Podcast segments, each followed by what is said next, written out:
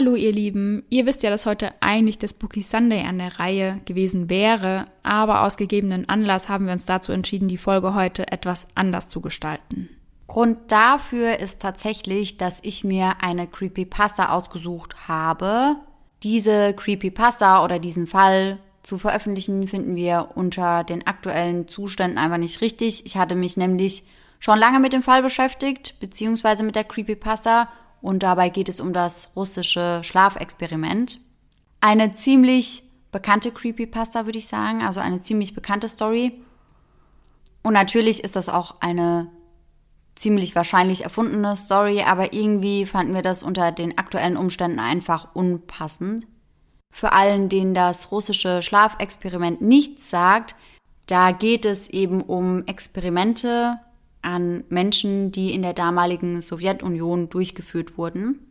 Und hierfür habe ich mich eben auch mit der ganzen Zeit, mit dem ganzen Drumherum beschäftigt und ja, irgendwie finde ich, passt das einfach nicht mehr. Wir würden uns einfach nicht wohl damit fühlen, das heute als Thema bei uns im Podcast zu behandeln. Und deswegen haben wir uns dazu entschieden, das auch vorerst nicht zu machen und die Folge einfach etwas anders zu gestalten. Wir hoffen natürlich, dass ihr uns da verstehen könnt und dass ihr uns das nicht übel nehmt, aber ich denke, die meisten werden Verständnis dafür aufbringen können, dass das einfach unangebracht ist. Mhm. Ich gehe mal davon aus, dass fast jeder mitbekommen hat, dass die Ukraine vor einigen Tagen seitens des russischen Militärs angegriffen wurde mhm. und dass die Lage dort gerade ziemlich, ziemlich schlimm ist. Laura und ich können das Ganze irgendwie auch noch gar nicht greifen. Ich finde, das wirkt total surreal und ich finde, man kann sich gar nicht vorstellen, dass sowas einfach in Europa passiert. Ja, absolut. Also ich hätte auch nicht gedacht, dass es wirklich so weit kommt. Und wir sind eben an dem Morgen, an dem wir uns vorgenommen hatten, die Folge zum russischen Schlafexperiment aufzunehmen, aufgewacht und haben diese Nachrichten gelesen mhm. und haben uns nur gedacht, nein, okay, das können wir nicht machen. Ja. Also das passt einfach nicht, das wollen wir einfach nicht machen. Und deswegen haben wir uns jetzt umentschieden. Aber wir haben auf jeden Fall einige ziemlich coole Creepypastas für euch im Gepäck. Und wir hoffen, dass ihr die Folge trotzdem genauso mögt wie unsere anderen Folgen immer. Laura und ich mussten deswegen jetzt etwas improvisieren und haben uns aber was ziemlich Cooles überlegt, wie ich finde. Denn wir haben euch einige Stories mitgebracht und werden euch aber vorab nicht verraten, welche denn wahr ist und welche falsch ist. Also alle X-Factor-Fans, ihr seid heute hier genau richtig. Hierzu haben wir uns die ein oder andere Creepypasta rausgesucht, aber auch die ein oder andere Story, die eben wahr ist oder auf wahren Begebenheiten basiert. Und wir werden euch die jetzt heute einfach mal vortragen. Und am Ende der Folge könnt ihr dann raten, was eben richtig ist und was eben rein erfunden ist. Ja. Die Folge wird also trotzdem Spooky Sunday gerecht. Die wird trotzdem unheimlich und ihr werdet auf jeden Fall eine Gänsehaut haben, wenn ihr diese Folge hört. Aber ja, ist einfach vom Aufbau etwas anders als üblicherweise. An dieser Stelle werde ich euch kurz mal erklären bzw. definieren, was eine Creepypasta überhaupt ist. Creepypastas sind meist erfundene Grusel- oder Horrorgeschichten, die im Internet verbreitet werden. Themen von Creepypastas sind oft irgendwelche fehlerhaften oder verfluchten Spiele oder Computerdateien, Serienmörder, Geisteskrankheiten, übernatürliche Wesen, wissenschaftliche Experimente oder eben irgendwelche Rituale. Also eigentlich alles, was irgendwie creepy und unheimlich ist. Mhm. Und falls ihr euch an den Fall von Anissa und Morgan erinnert, die ihre beste Freundin Peyton versucht haben zu töten, das Ganze basierte ja auch auf einer Creepypasta. Ah, stimmt, ja. Mhm. Die beiden waren nämlich ziemlich intuit bei der ganzen Slenderman-Geschichte und die hat eben auch ihren Ursprung in einer dieser Foren. Wenn ihr die Folge noch nicht gehört habt, dann hört euch die auf jeden Fall mal an. Und wenn ihr sie gehört habt und gut fandet, ich glaube, dann kommt heute nochmal die eine oder andere Story, die ihr auch ziemlich cool finden könntet. Laura, wie sieht's denn bei dir aus? Treibst du dich viel auf Creepypasta rum? Kennst du da viele Stories? Also eigentlich gar nicht. Also ich habe eine Zeit lang einen Podcast gehört, in dem es hauptsächlich um Creepypastas ging. Mhm. Und ich fand das super interessant und total gruselig. Aber ich selbst habe mich da noch nie so reingefuchst. Aber kennst du die ein oder andere Story dann? Ja, wahrscheinlich dann schon durch ja. den Podcast, mhm. richtig? Ja.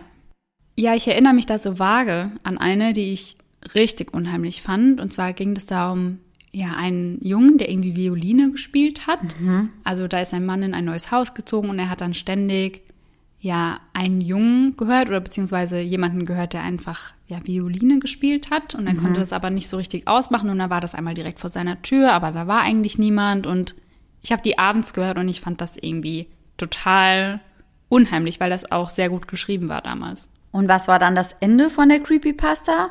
Ich kann mich da gar nicht mehr so genau dran erinnern, weil das schon so lange her ist. Ich weiß einfach nur noch, wie ich mich dabei gefühlt habe und ich war ja sehr gegruselt. Also von der Creepypasta habe ich noch nichts gehört. Ich bin mal gespannt, ob du etwas von denen gehört hast, die ich heute mitgebracht habe. Mhm, da bin ich auch gespannt. Übrigens, Creepypastas sind meist aus der Sicht des Erlebenden oder der Erlebenden geschrieben und deswegen werde ich die heute auch ganz genau so vorlesen. Es war ein sehr warmer, schwüler Abend. Meine Eltern schliefen schon, denn sie mussten morgen früh zur Arbeit. Ich sah mir ein paar Filme an und schrieb an meinem Handy mit meiner Freundin. Sie war für ihr Studium über die Woche in England. Ich verabschiedete mich von ihr, denn ich hatte bereits den ganzen Tag so ein seltsames Gefühl im Magen und wollte einfach nur schlafen gehen. Als ich mich hinlegte und meine Augen schloss, wurde mir übel und ich rannte ins Badezimmer, um mich zu übergeben. Mein Erbrochenes sah kränklich aus, als wäre es mit Blut vermischt. Also beschloss ich, morgen einen Arzt aufzusuchen. Ich legte mich wieder hin, doch die Hitze machte mir zu schaffen. Ich wälzte mich in meinem Bett hin und her in der Hoffnung, eine aushaltbare Position zu finden. Allerdings war ich damit wenig erfolgreich. Diese drückende, glühende Hitze, sie machte mich verrückt. Ich entschied mich dazu, mich auf dem Balkon etwas abzukühlen. Als ich versuchte aufzustehen, rutschte ich auf einer warmen Flüssigkeit aus. Ich rappelte mich auf und schaltete das Licht an. Eine rote Pfütze erstreckte sich von unter meinem Bett bis zum Schrank auf der gegenüberliegenden Seite meines Zimmers. Ich nahm ein wenig der Flüssigkeit mit meinen Fingern auf und roch daran. Blut? Wie kam das hierher? Was war passiert? Meines war es offensichtlich nicht, denn ich hatte keinerlei Verletzungen.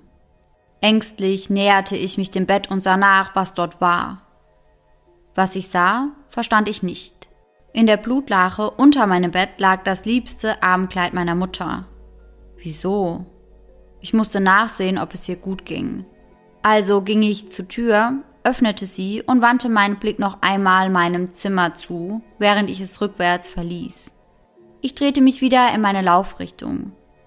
Doch ich war nicht wie gewöhnlich im Hausflur, sondern befand mich draußen im Dunkeln auf einer leeren Straße, die nur von ein paar flackernden Straßenlaternen beleuchtet wurde. Ich sah mich um und bemerkte, dass die Tür, durch die ich kam, verschwunden war. Ich stand mitten auf dieser einsamen Straße, die vor und hinter mir nur ins Leere zu führen schien.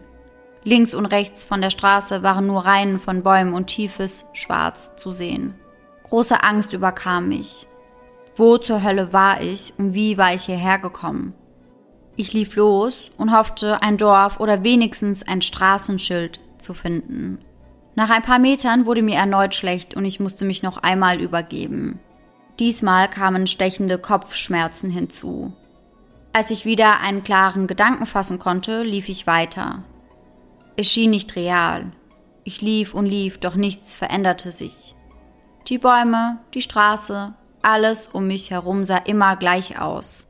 Nach einer Zeit begann ich zu verzweifeln und die Kopfschmerzen kamen wieder, als würde mir jemand langsam eine Nadel durch mein Ohr ins Gehirn stechen.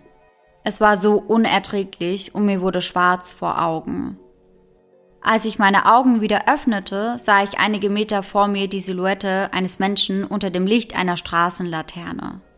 Es war seltsam und ich hatte Angst. Jedoch konnte er mir vielleicht helfen. Also ging ich auf ihn zu. Als ich näher kam, konnte ich nicht erkennen, ob es eine männliche Person war. Er oder es trug einen langen, schwarzen Mantel, der bis zum Boden reichte. Hallo? Entschuldigen Sie, Sir. Wissen Sie, wo... Er drehte sich zu mir um und es verschlug mir die Sprache. Unter seiner Kapuze verbarg sich ein angstverzerrtes Gesicht. Seine Haut war stark verwest und sein Mund war unnatürlich weit aufgerissen. Seine Augen waren komplett milchig schwarz und es fühlte sich an, als würde sein Blick meine Seele durchdringen und dabei Teile von ihr mit sich reißen. Er stieß einen langen, schrillen Schrei aus und mein Kopf fühlte sich an, als würde er sofort platzen.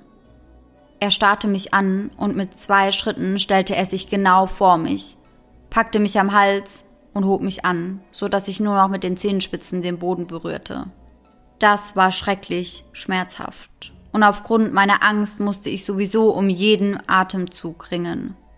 Das nächste, woran ich mich erinnern kann, ist, dass ich auf dem kalten Asphalt aufwachte und neben der Gestalt nun noch eine weitere stand. Sie bemerkten, dass ich aufgewacht war und liefen auf mich zu. Diesmal waren sie allerdings mit einem langen, spitzen und verrostetem Messer bewaffnet. Ich sah mich nach etwas um, um mich verteidigen zu können. Etwa zwei Meter neben mir, unter den Bäumen, fand ich dann einen massiven Ast. Ich kroch auf ihn zu, nahm ihn und stand auf. Ich bereitete mich auf einen Kampf vor. Nach einigen Sekunden waren sie in meiner Reichweite und ich erkannte, dass das andere Wesen anscheinend weiblich war. Es erhob sein Messer und rannte auf mich zu, doch ich schlug ihr den Ast mit aller Kraft gegen den Kopf, wodurch er zerplatzte wie eine alte Wassermelone. Der Gestank, der sich nun verbreitete, war so widerlich, dass mein Körper versuchte, sich zu übergeben. Doch mein Magen war bereits leer. Da stand ich also, nach vorne gebeugt, würgend, nach Luft schnappend. Aber es waren doch zwei. Ich stellte mich auf und drehte mich um. Das andere Wesen stand nun direkt vor mir. Ich glaube, ich konnte eine Träne erkennen, die seine verfallene Wange hinunterlief. Es schrie mich erneut an, und ehe ich etwas unternehmen konnte, steckte es seine Klinge in meinen Hals und langsam wurde alles schwarz. Als ich aufwachte, fand ich mich in einem absolut dunklen Zimmer wieder. Das Einzige, was ich sehen konnte, war ein kleines Fenster mit Gitterstäben, durch das ein bisschen weißes Glühlampenlicht schien. Es war also vermutlich ein Fenster in einer Tür. Ich saß auf einem Bett mit Metallgerüst. Als ich mich hinstellte, spürte ich, dass der Boden gepolstert war. Ich tastete mich die Wände entlang, welche sich auch weich anfühlten.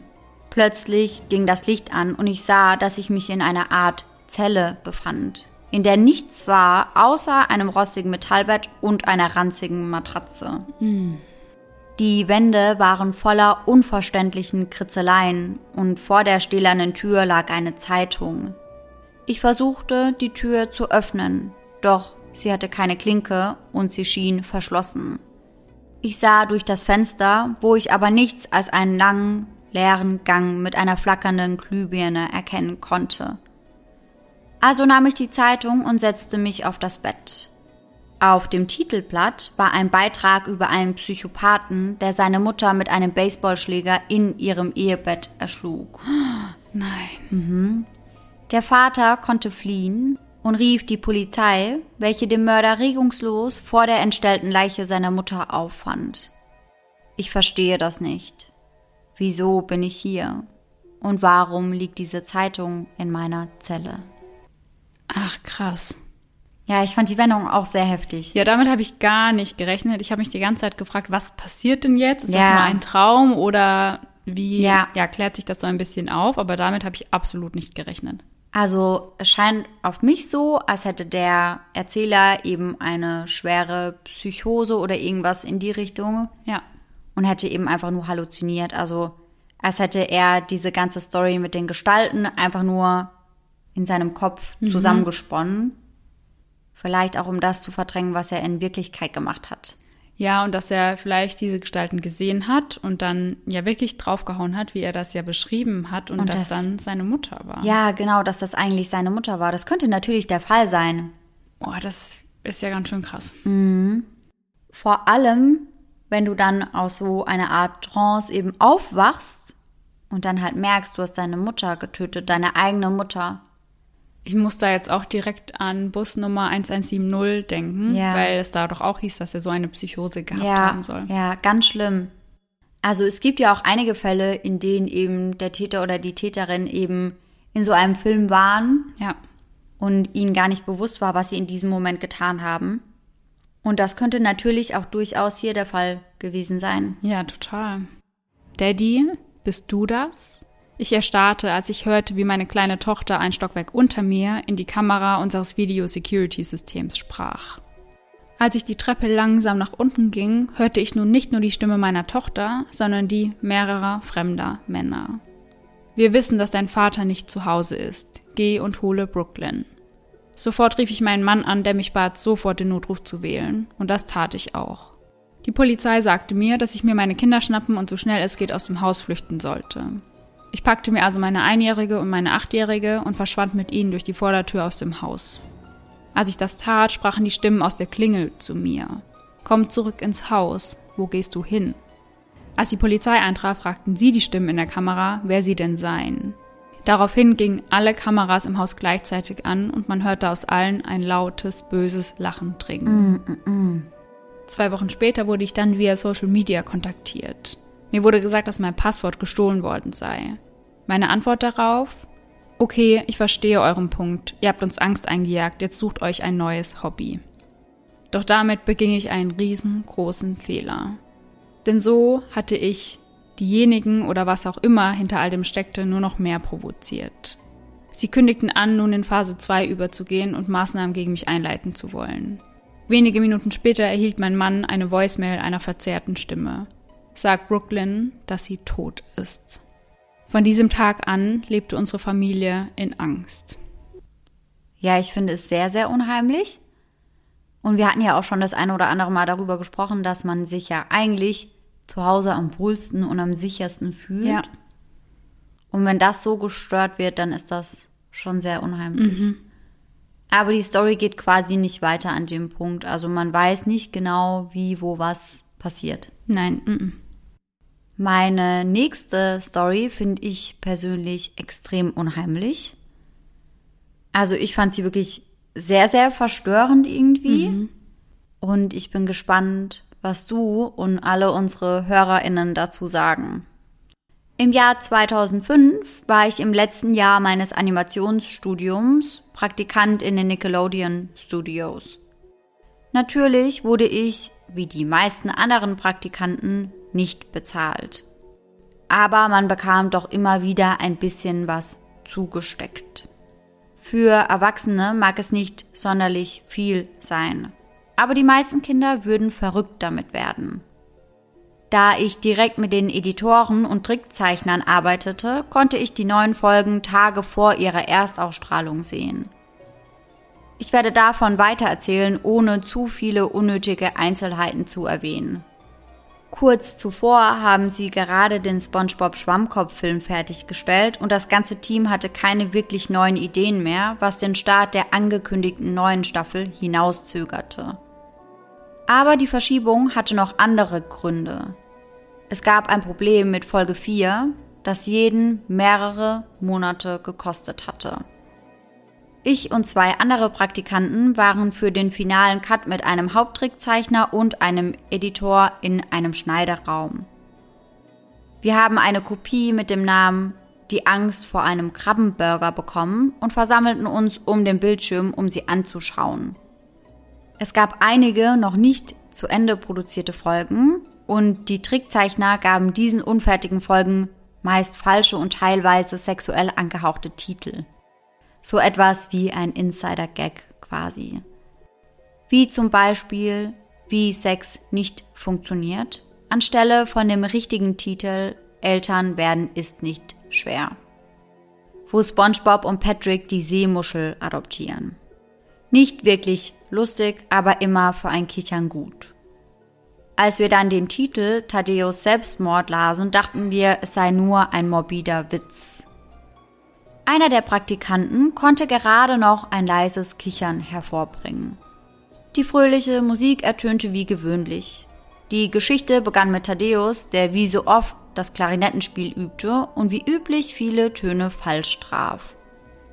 Wir hörten, wie SpongeBob draußen lacht und Thaddeus stoppt, um ihn anzubrüllen. Er solle ruhig sein, denn diese Nacht würde er selbst ein Konzert geben, für das er übte. Der Szenenwechsel mit den Blubberblasen folgte und wir sahen das Ende von Thaddeus Konzert. Das war der Teil, an dem es anfing, merkwürdig zu werden. Während er spielte, haben sich mehrere Frames wiederholt, nicht aber der Ton. Zu diesem Zeitpunkt war der Ton schon mit der Animation synchronisiert, also eigentlich nichts Ungewöhnliches. Aber als er aufhörte zu spielen, hörte auch der Ton auf, als hätte es die Aussetzer nicht gegeben. Ein schwaches Murmeln machte im Publikum die Runde, bevor sie anfingen, Thaddeus auszubuhen. Aber es war kein normales Buhen, wie es in Zeichentrickserien üblich ist. Man konnte wirklich Boshaftigkeit darin hören. Es wurde auf das Publikum geschnitten, mit SpongeBob im Mittelpunkt, und er buhte ihn ebenfalls aus. Sehr ungewöhnlich für ihn. Aber das war nicht der komischste Teil.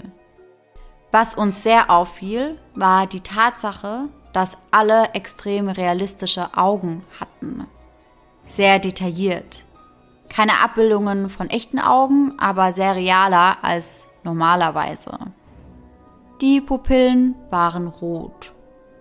Wir schauten uns verwirrt an, aber da wir nicht die Autoren waren, hinterfragten wir nicht, ob das für Kinder geeignet sei. Es wurde wieder auf Thaddeus geschnitten, der an der Kante seines Bettes saß, einsam dreinschauend. Der Blick aus seinem Bullaugenfenster verriet uns, dass es Nacht war, also kurz nach dem Konzert. Beunruhigend war, dass es ab hier keinen Ton mehr gab. Wirklich keinen einzigen Ton. Nicht mal die großen Lautsprecher gaben irgendetwas wieder, als wären sie ausgeschaltet, aber sie zeigten an, dass sie noch einwandfrei arbeiteten. Thaddeus saß nur da und blinzelte. Die Stille hielt etwa 30 Sekunden an. Dann begann er leise zu schlurzen. Er versteckte sein Gesicht in seinen Tentakeln und weinte für etwa eine Minute leise vor sich hin, während im Hintergrund nur ein sehr schwaches Geräusch ertönte, wie eine leise Brise im Wald. Es wurde langsam auf sein Gesicht gezoomt. Mit langsam meine ich, dass man es nur bemerkte, wenn man sich die Shots einzeln anschaut, die alle zehn Sekunden dauern. Sein Schlurzen wurde lauter, mit Hass und Wut erfüllt. Der Bildschirm ruckelte dann ein bisschen, als wollte er aufbrechen. Dann normalisierte er sich wieder. Das Grausame dabei war der Ton von Thaddeus Schlurzen, welches sehr real klang. Als wäre der Ton nicht aus den Lautsprechern gekommen. Es klang, als würde man es direkt bei sich hören. Auch wenn die Studios immer eine gute Tonqualität haben wollen, kaufen sie bestimmt kein Equipment, um so eine gute Qualität hinzubekommen. Neben dem Säuseln des Windes und dem Schlurzen konnte man sehr schwach etwas hören, das wie ein Lachen klang. Es kam in seltsamen Abständen und es hielt nie länger als eine Sekunde, was es uns fast unmöglich machte, den Zeitpunkt genau festzuhalten. Wir hatten uns die Folge bis jetzt zweimal angeschaut, deshalb entschuldigt mich bitte, wenn ein paar Dinge komisch klingen, aber ich selbst hatte genug Zeit, darüber nachzudenken. Nach 30 Sekunden wurde der Bildschirm unscharf und es ruckelte heftig. Als etwas auf dem Bildschirm aufblitzte. Als ob einzelne Frames ausgetauscht wurden. Der Haupteditor unterbrach die Serie und spulte Frame für Frame zurück. Was wir sahen, war grauenhaft. Es war das Foto eines toten Kindes. Es konnte nicht älter als sechs Jahre alt gewesen sein. Das Gesicht war entstellt und blutig.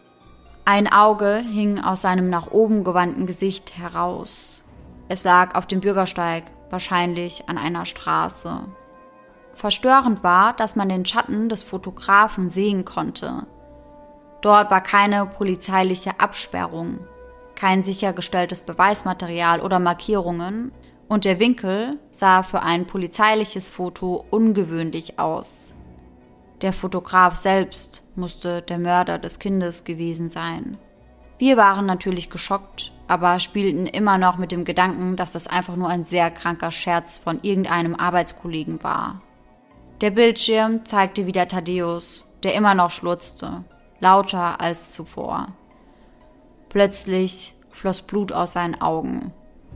Der Wind klang jetzt, als würde ein Sturm durch die Wälder pressen. Man konnte das Durchbrechen von Ästen hören. Das tiefe Lachen hielt nun länger an und kam öfter. Nach circa 20 Sekunden ruckelte der Bildschirm wieder und zeigte ein einziges Foto. Der Editor weigerte sich zunächst zurückzuspulen. Wir alle wollten es nicht, aber wir mussten es tun. Dieses Mal war ein Mädchen auf dem Foto, kaum älter als das Kind zuvor. Sie lag auf ihrem Bauch. Ihre Haarspange lag in einer Blutlache neben ihr. Ihr linkes Auge hing ebenfalls heraus und sie war bis auf ihre Unterhose nicht bekleidet. Ihre Eingeweide lagen auf ihrem Rücken, in dem ebenfalls ein grausamer Einschnitt war. Ihr Körper lag ebenfalls auf einem Bürgersteig und der Schatten des Fotografen war erkennbar, fast die gleiche Größe wie zuvor. Ich musste mich zusammenreißen, um mich nicht zu übergeben. Währenddessen rannte die einzige Praktikantin kreischend heraus. Die Folge ging weiter. Ungefähr fünf Sekunden nach dem zweiten Foto wurde Thaddeus still. Jeder Ton war tot, wie am Anfang der Szene. Er legte seine Tentakel nach unten und seine Augen waren erneut hyperrealistisch, wie die der anderen am Anfang der Episode. Sie bluteten und pulsierten. Er starrte direkt auf den Bildschirm, als würde er die Zuschauer anschauen. Nach etwa zehn Sekunden begann er wieder zu schlutzen, diesmal ohne seine Augen zu verstecken. Der Ton war stechend laut und sein grausames Schlutzen vermischte sich mit Schreien. Der Ton des Windes kam wieder, wie auch die tief lachende Stimme. Und diesmal hielt das Foto eines anderen Kindes für fünf Frames, ohne Geräusche. Der Editor schaffte es beim vierten Frame zu stoppen und spulte langsam zurück. Diesmal war es wieder ein Junge, etwa im selben Alter, doch diesmal war es anders. Seine Eingeweide wurden von einer großen Hand aus seinem aufgeschnittenen Bauch herausgezogen. Sein rechtes Auge hing heraus. Blut tropfte herab. Es war zu schwer zu glauben. Auch der nächste Frame war anders, aber wir konnten nicht genau sagen, was es war. Er ging weiter zum nächsten und es war genau dasselbe. Er ging zum ersten Frame zurück und spielte die Frames schneller. Die fünf Frames waren keine einzelnen Fotos. Sie waren die Frames eines Videos. Wir sahen, wie die Hand langsam die Eingeweide rauszog und das heraushängende Auge des Jungen ihn dabei beobachtete. In zwei Frames blinzelte das Kind sogar mit einem sadistischen Lächeln im Gesicht. Der Tontechniker befahl uns, das Video sofort zu stoppen. Er musste den Erfinder der SpongeBob-Serie, Mr. Hillenberg, mit der Bitte konsultieren, sich die Folge anzusehen. Mr. Hillenberg kam nach etwa einer Viertelstunde an. Er war verwirrt, weswegen er nach unten gerufen wurde, woraufhin der Editor die Folge weiterspielte. Jedes Geräusch, jeder Schrei, jeder Ton stoppte. Thaddeus starrte die Zuschauer direkt in einer Nahaufnahme seines Gesichts für etwa drei Sekunden lang an. Es wurde schnell herausgezoomt und die tiefe Stimme sagte, Tu es. Woraufhin wir in Thaddeus Hand eine Pistole sahen. Er steckte sie sofort in seinen Mund und betätigte den Abzug. Realistisches Blut und Gehirnfetzen klatschten an die Wand und auf sein Bett hinter ihm, während er nach hinten fiel. Die letzten fünf Sekunden dieser Folge zeigten seinen Körper im Bett. Zumindest das, was noch davon übrig war. Ein Auge heraushängen, das andere auf dem Boden liegend, sich anblinzelnd. Das war das Ende dieser Folge. Natürlich war Mr. Hillenberg wütend und wollte sofort wissen, was hier überhaupt vor sich ging. Die meisten Leute hatten den Raum zu diesem Zeitpunkt bereits verlassen. Es waren nur noch ein paar wenige Leute da, die noch in der Lage waren, sich das Ganze erneut anzusehen. Es ein zweites Mal zu sehen, brachte nur, dass es sich tiefer in das Gehirn einbrannte und ich Albträume bekam. Aber ich bin geblieben. Die einzige Theorie, die wir hatten, war, dass die Datei von einem Außenstehenden bearbeitet wurde. Der technische Direktor wurde beauftragt, diese zu untersuchen um herauszufinden, wann die Datei in etwa geändert wurde. Die Analyse ergab, dass das neue Material über das alte geschnitten wurde. Die Zeitmarke zeigte, dass das Video nur 24 Sekunden vor dem Anschauen unseres Teams geändert wurde. Es wurde auch noch einmal überprüft, ob die Zeitmarke womöglich gefälscht war, aber es ergab, dass alles seine Richtigkeit hatte. Wir wissen nicht, was geschehen war. Bis heute weiß es niemand. Es wurde eine Untersuchung bezüglich der gezeigten Fotos gemacht, aber man tappte absolut im Dunkeln. Keines der Kinder wurde jemals identifiziert und man fand nichts über die Bilder heraus. Weder den Ursprung noch wann sie gemacht wurden. Ich hätte zuvor niemals an solche Stories geglaubt. Aber diesmal habe ich es selbst miterlebt. Und wenn ich mal etwas nicht sofort beweisen kann, werde ich erst zweimal darüber nachdenken, bevor ich sage, dass es nur Quatsch ist. Oh wow, da hast du nicht zu viel versprochen.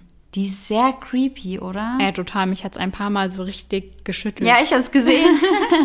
Dein Blick oh war auch Gott. immer wieder so, mm, was erzählt Sarah mir hier für einen creepy Kram? Also fand ich krass. Und ich weiß noch nicht, zu was ich tendiere. Also ob ich glaube, dass es wirklich passiert, weil ich kann es mir irgendwie schon vorstellen, dass sich da, ja, jemand. Also ich.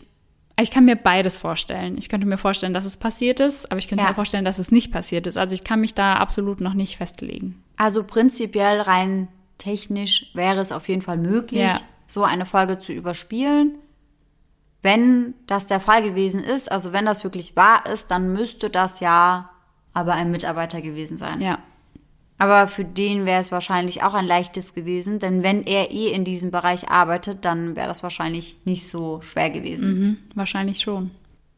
Ja, auf jeden Fall ziemlich heftig und ich habe mich auf jeden Fall sehr gegruselt. Ja, geht mir ganz genauso. Und bevor wir jetzt zu meiner nächsten Story übergehen, wollte ich dich noch was fragen, Sarah. Und zwar kennst du die Wo ist Walter Bücher? Gerade sagt mir das zumindest nichts. Mhm. Das ist eine Kinderbuchreihe aus England und in den Büchern geht es eben um detailreiche Wimmelbilder, falls ihr das was sagt. Ja. Und in jedem Bild muss man eben Walter suchen. Ah ja, okay, ja, klar, sowas kenne ich. Und da sind dann eben Bilder von zum Beispiel Jahrmärkten abgebildet, wo eben ganz viele Personen zu sehen sind und man muss dann eben diese eine Person finden. Ja, genau. Ich hatte das damals ab und zu mal bei meinem Kinderarzt Mm, gemacht, mhm. wenn wir da gewartet haben, weil der hatte so ein paar solcher Bücher bei sich. Ah ja, sehr cool. Und Walter trägt eine Brille, einen rot-weiß gestreiften Pullover und eine Pudelmütze. Als ich jünger war, besorgte ich mir eines dieser Bücher in der stadteigenen Bücherei. Als ich einen ersten Blick auf die vorderste Seite des Buches warf, entdeckte ich dort eine Satellitenaufnahme meiner Heimatstadt. Darüber stand in Großbuchstaben, wo ist Walter? Er ist in deiner Stadt. Ängstlich blätterte ich die Seite um. Doch statt mir die Angst zu nehmen, jagte mir die nächste Seite nur noch viel mehr Angst ein. Dort war ein Bild einer Straße zu sehen. Meiner Straße. Darüber wieder in Großbuchstaben die Worte, wo ist Walter? Er ist in deiner Straße. Doch damit noch nicht genug. Auf der dritten Seite fand sich ein Bild meines Hauses. Ich traute mich fast gar nicht, die Worte darüber zu lesen. Mir blieb jedoch keine andere Wahl. Wo ist Walter? Er ist vor deinem Haus. Meine Angst wuchs mit jeder weiteren Seite. Was würde mich auf den kommenden Seiten erwarten? Ich blätterte um und schaute auf ein Bild meiner Haustür. Wo ist Walter? Er steht direkt vor deiner Tür. Und plötzlich war da dieses laute Klopfen, welches direkt von der Haustür kam. So schnell ich konnte, blätterte ich auf die letzte Seite des Buches. Ich musste einfach wissen, was als nächstes passieren würde. Ich erstarrte. Ich sah mich selbst, fotografiert von hinten, wie ich an meinem Schreibtisch saß und in dem vor mir liegenden Buch blätterte. Darüber die Zeile Weißt du, wo Walter jetzt ist? Oh mein Gott. Ich fand das Ach, auch so Scheiße. gruselig, ja. Das ist mega, mega creepy. Oh mein Gott, ich wäre einfach gestorben. Ja. Eieiei. Und wie das weiterging, das weiß man aber wahrscheinlich nicht. Mm, Nein. Oh mein Gott, wie unheimlich. Also ich werde mir so schnell keine Wimmelbilder mehr anschauen können. Ja, echt so. Also zum Glück gehört das auch nicht zu meinen Hobbys, denen ich jetzt irgendwie regelmäßig nachgehe. Ja. Aber ja, nein, mache ich auch nicht mehr. ja, also wirklich, da hat es mich auch sehr oft gegruselt und ich hatte komplett die ganze Zeit über Gänsehaut. Und Und genau so wird es dir auch bei meiner nächsten Story ergehen. Mary E. traf ich im Sommer 2007 zum ersten Mal persönlich.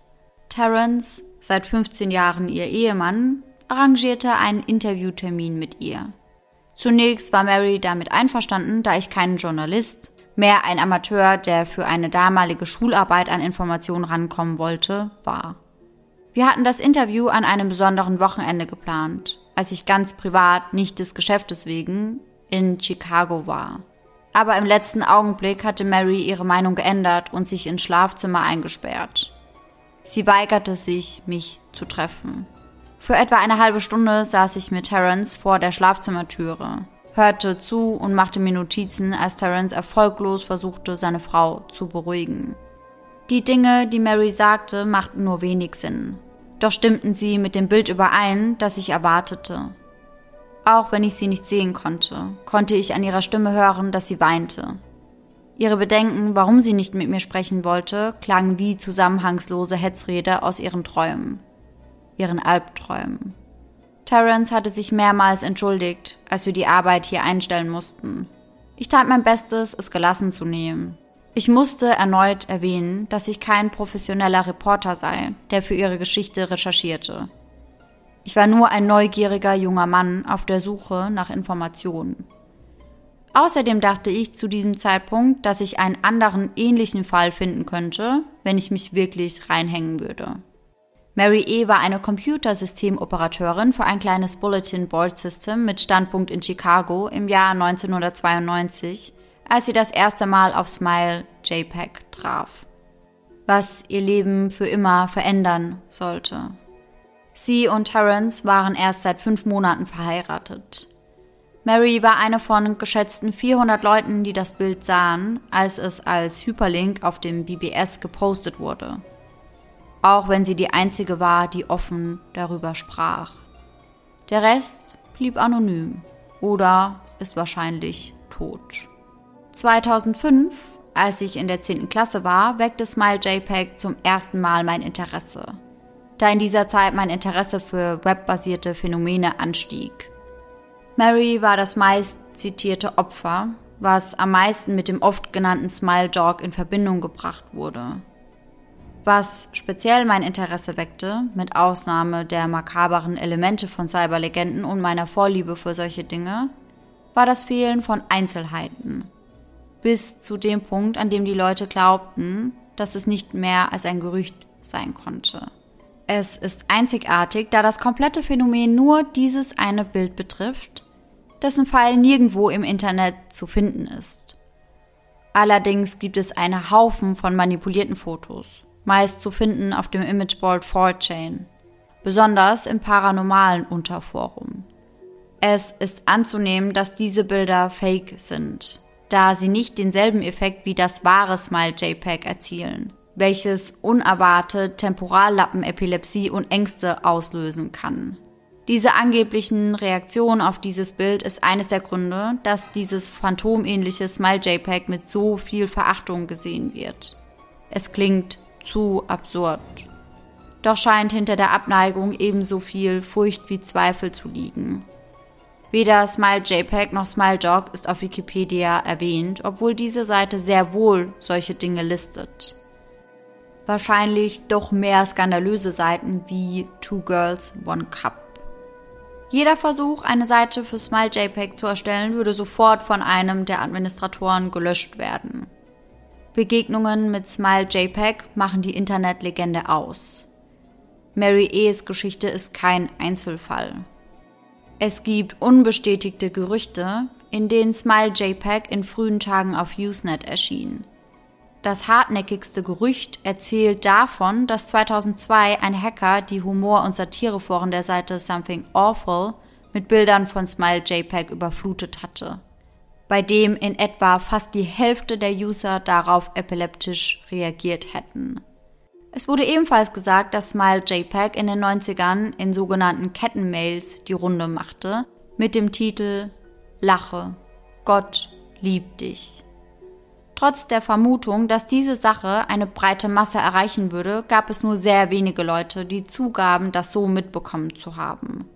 Auch wurde nie eine Spur zur Datei oder zu dem Link gefunden.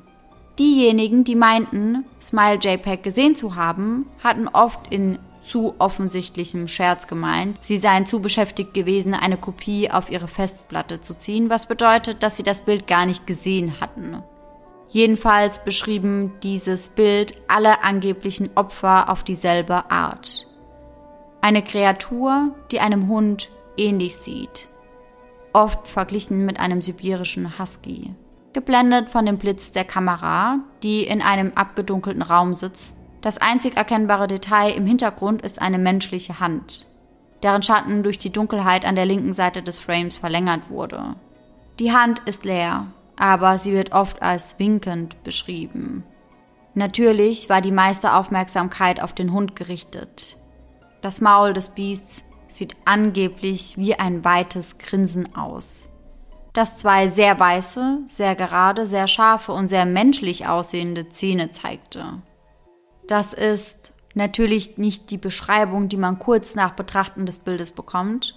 Es ist eher eine Rückerinnerung der Opfer, die angeben, das Bild unendlich oft in ihren Gedanken zu sehen, während sie in der Realität epileptische Anfälle haben. Diese Anfälle gehen unbestimmt weiter, oft während die Opfer schlafen, die sich dann in sehr lebhaften und grauenhaften Albträumen ausdrücken. Dies kann mit Medikamenten ruhig gestellt werden. Bei dem einen wirkt es mehr, bei dem anderen weniger. Mary E. reagierte, nehme ich jedenfalls an, nicht auf die Medikamente. Das war der Grund, warum ich mich nach meinem Besuch bei ihr im Jahre 2007 in mehreren volkstümlichen und legendenorientierten Gruppen, Websites und Mailinglisten umhörte und darauf hoffte, einen Namen zu bekommen, der ebenfalls ein Opfer von Smile JPEG gewesen war und der mehr daran interessiert war, darüber zu erzählen. Für eine Zeit lang geschah nichts und nach einer ganzen Weile hatte ich mein Bestreben diesbezüglich total vergessen, da ich mein Erstsemester angefangen hatte und sehr beschäftigt war. Allerdings kontaktierte mich Mary E. Anfang 2008 via Mail. Betreff Interview vom letzten Sommer. Es tut mir schrecklich leid, wie ich mich benommen hatte, als du mich im letzten Sommer wegen des Interviews besucht hattest. Ich hoffe, dass du verstehst, dass es nicht dein Fehler war, eher meine eigenen Probleme, die mich zu dem machten, wie ich damals war. Ich realisierte, dass ich diese Situation besser unter Kontrolle hätte halten können. Wie auch immer, ich hoffe, du verzeihst mir. Zu diesem Zeitpunkt hatte ich einfach Angst. Weißt du, Smile JPEG verfolgt mich seit 15 Jahren. Smile Dog verfolgt mich jede Nacht in meinen Träumen. Ich weiß, dass sich das dumm anhört, aber es ist wahr. Die Art meiner Träume und Albträume sind unbeschreiblich. Sie unterscheiden sich komplett von anderen realen Träumen, die ich sonst hatte. Ich bewege mich nicht und ich spreche nicht. Ich schaue einfach nach vorn und das Einzige, was vor mir ist, ist dieses furchtbare Foto. Ich sehe die winkende Hand und ich sehe Smile Dog. Er spricht zu mir. Es ist natürlich kein Hund, auch wenn ich nicht wirklich weiß, was es denn nun ist. Es sagt mir, dass es mich in Ruhe lassen würde, wenn ich etwas tun würde, was es mir sagt. Alles, was ich tun muss, sagt es, ist verbreite es. Das sind seine Worte. Und ich weiß ganz genau, was sie bedeuten. Es will mich dazu bringen, es jemand anderem zu zeigen. Und ich könnte es. Eine Woche nach meinem Vorfall bekam ich von der Post eine Mappe. Ohne Absender. Darin war eine 9 cm große Diskette. Ohne es zu überprüfen, wusste ich sofort, was darin war. Ich dachte lange über meine Meinung darüber nach. Ich könnte es einem Fremden zeigen einem Berufskollegen. Ich könnte es sogar Terence zeigen, auch wenn mich die Idee anwiderte. Und was würde dann passieren? Nun, wenn Smile Dog sein Wort halten würde, könnte ich wieder schlafen. Aber wenn es lügt, was würde ich dann tun? Und wer sagt, dass nicht etwas viel Schlimmeres geschehen würde, wenn ich seiner Bitte nachgehen würde? Deshalb habe ich 15 Jahre lang gar nichts getan. Auch hielt ich die Diskette zurück und habe sie gut versteckt. Jede Nacht besucht mich Smile Dog in meinen Träumen und bittet mich, es zu verbreiten. 15 Jahre lang war ich stark, auch wenn es harte Zeiten gab. Viele der anderen Opfer von dem BBS-Forum, auf dem ich Smile JPEG das erste Mal sah, hatten nichts mehr gepostet. Ich hörte, dass einige sich das Leben nahmen. Einige wurden komplett still, tauchten nie wieder im Web auf. Das sind die Leute, um die ich mich am meisten sorge.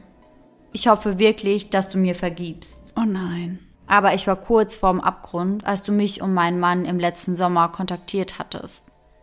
Ich entschied mich, dir die Diskette zu geben.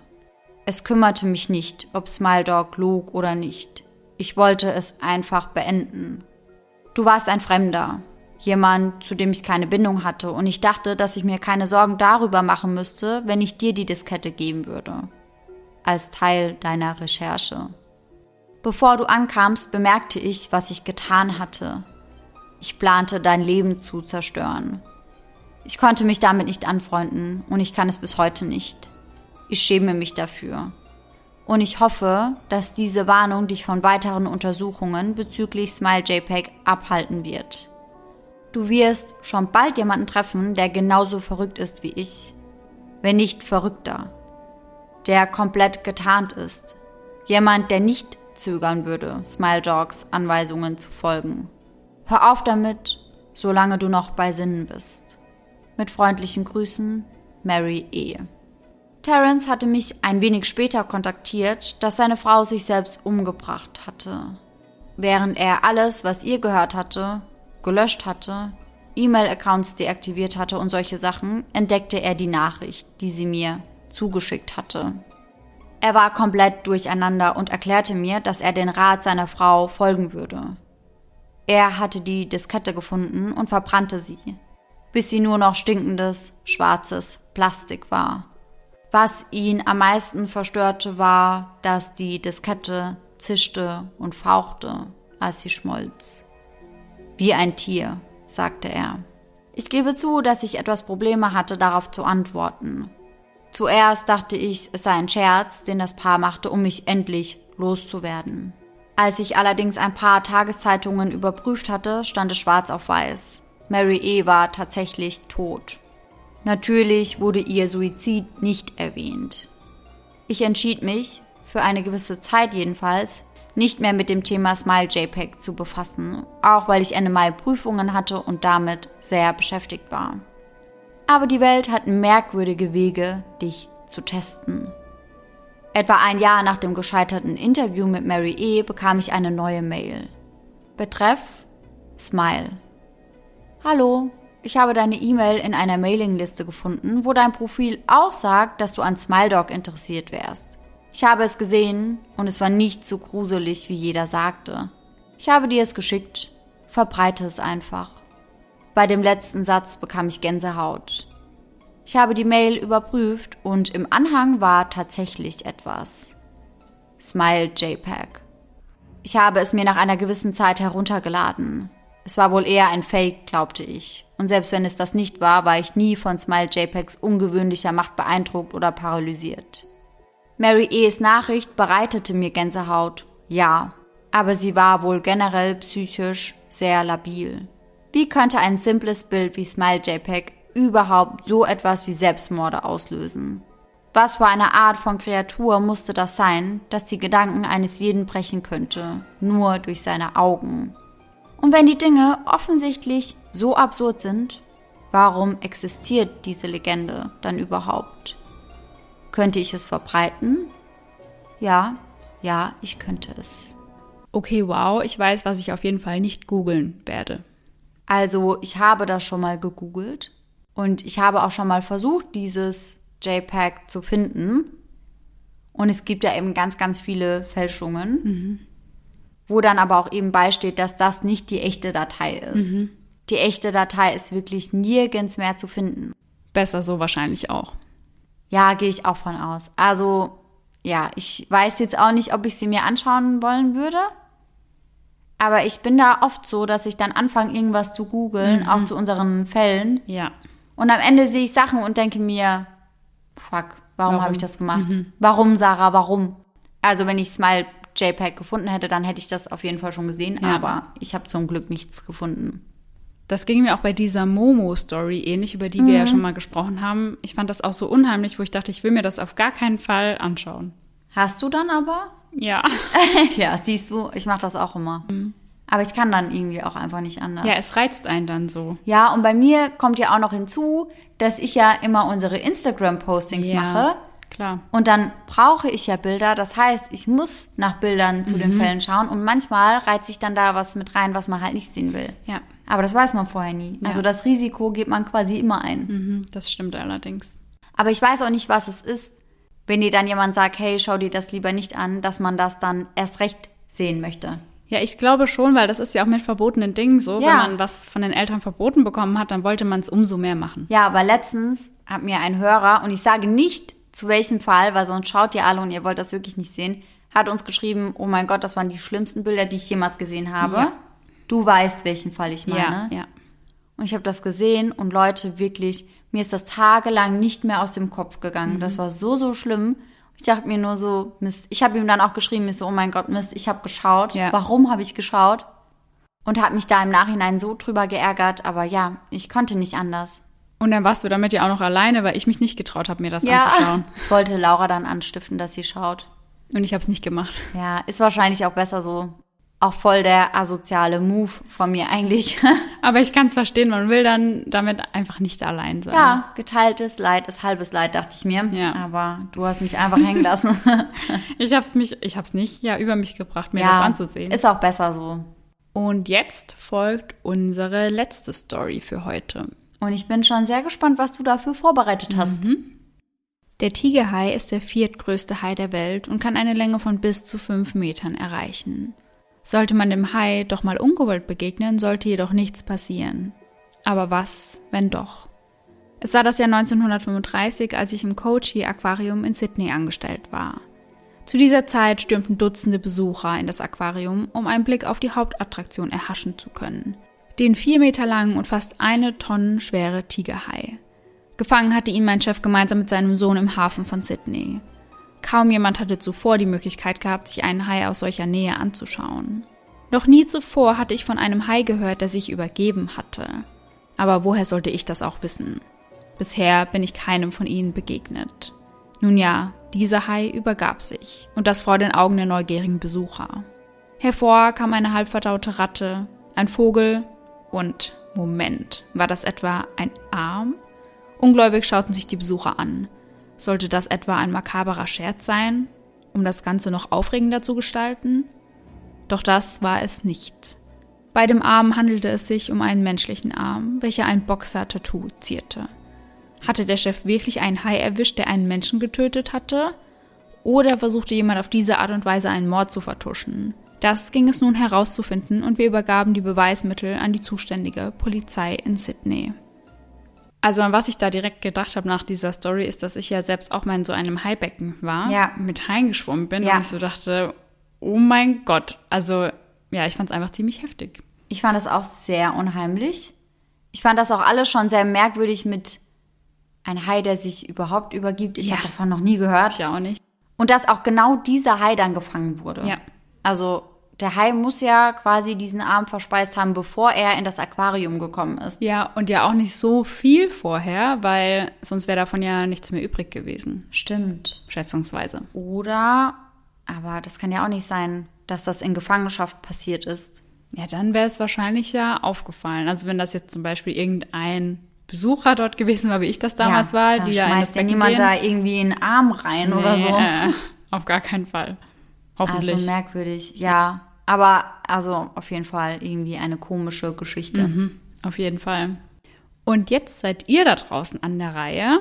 Schickt uns sehr gerne bei Instagram eine Nachricht, in der ihr eure Vermutungen preisgebt, was denn wahr ist und was erfunden ist. Und wir werden das dann die Tage irgendwann bei Instagram auflösen. Genau, wir packen das dann einfach in unsere Story Ja, und erzählen euch zu den Stories, die wahr sind, dann auch noch ein paar Hintergrunddetails. ganz genau. Ihr findet uns bei eisenthedark.podcast bei Instagram. Genau, wir haben unser der weggelöscht. Das Ja. war so ein langer Name, Ja, allerdings. aber nur Eyes in the Dark war nicht möglich. Ja. Und deswegen sind wir jetzt Eyes in the Dark. creepypasta.podcast. Und nächste Woche geht dann noch alles hier wieder ganz regulär weiter mit einem dann ja wieder realen Fall. Wir hoffen auf jeden Fall sehr, dass euch die heutige Folge trotzdem gegruselt hat und dass ihr sie cool fandet. Und wir hoffen natürlich, dass ihr uns das nicht so übel nehmt, dass das jetzt irgendwie so komplett aus der Reihe tanzt. Ja. Aber wir haben das einfach für die beste Entscheidung gehalten und hoffen, dass ihr uns da versteht. Ja. Ihr könnt uns aber auf jeden Fall mal Feedback dalassen, ob ihr alles rund um solche Creepypastas auch cool findet, ob ihr den Aufbau gut fandet. Vielleicht können wir ja sowas ab und zu mal zusätzlich machen. Weil ich muss sagen, mir hat das ziemlich viel Spaß gemacht, das heute aufzunehmen. Ja, mir auch. Und ich finde sowas einfach, ja, gruselt mich genauso wie unsere regulären Spooky Sunday Folgen, muss ich sagen. Ja, ich glaube, vor allem, wenn man dann abends auf dem Sofa sitzt und sich so eine Folge anhört, dann kann das schon ganz schön unheimlich werden. Und für uns ist es ja auch gerade so, wir wissen gegenseitig auch nicht, welche von unseren Stories wahr ist und welche nicht. Und deswegen ist das für uns natürlich auch nochmal extra gruselig. Ich werde mich wahrscheinlich heute Abend fragen, ob du mir da was Wahres erzählt hast oder nicht. Ja, das werden wir dann für den jeweils anderen eben in der Story auflösen, in der wir das dann auch für euch auflösen. ja, also für uns bleibt es auch ziemlich spannend. Ja, obwohl ich auch schon den ein oder anderen Verdacht habe. Ich auch, aber manchmal ist es ja dann genau andersrum, weil man Ja. sich dann denkt, das ist so abgefahren, das kann nicht Ja. wahr sein. Und genau die Stories sind dann ja manchmal wahr. Ja, ich denke, wir haben halt einfach nur ein bisschen den Vorteil, dass wir echt viel auch mit solchem Kram zu tun Ja. haben. Also ich treibe mich schon viel in solchen Foren und sowas rum. Also vor allem für die Podcast-Recherche oder Ja. eben für die Spooky Sundays. Und deswegen kam mir das ein oder andere vielleicht ein bisschen bekannt vor. Aber let's see. ich bin let's see. gespannt. Es bleibt spannend. Ja, bis zur letzten Minute. Und dann hoffen wir natürlich, dass ihr alle nächsten Sonntag wieder mit dabei seid. Und bis dahin, nach heute ganz besonders, schöne Träume. Bis dann. Tschüss. Tschüssi.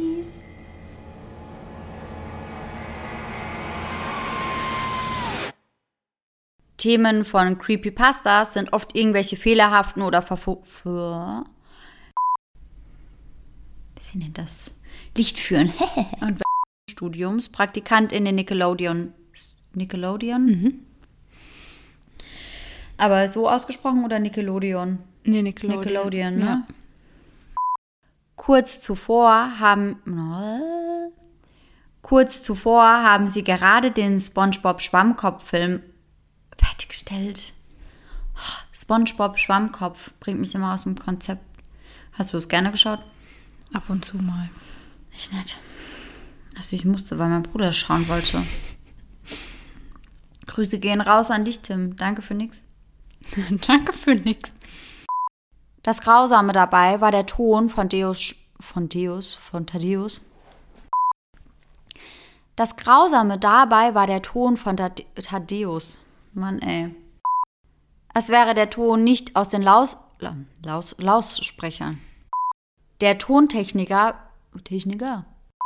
Es war das Jahr 1935, als ich im Kochi Aquari Aquarium. Es war das Jahr 1935, als ich im Kochi Aqua Aquarium Tschüssi.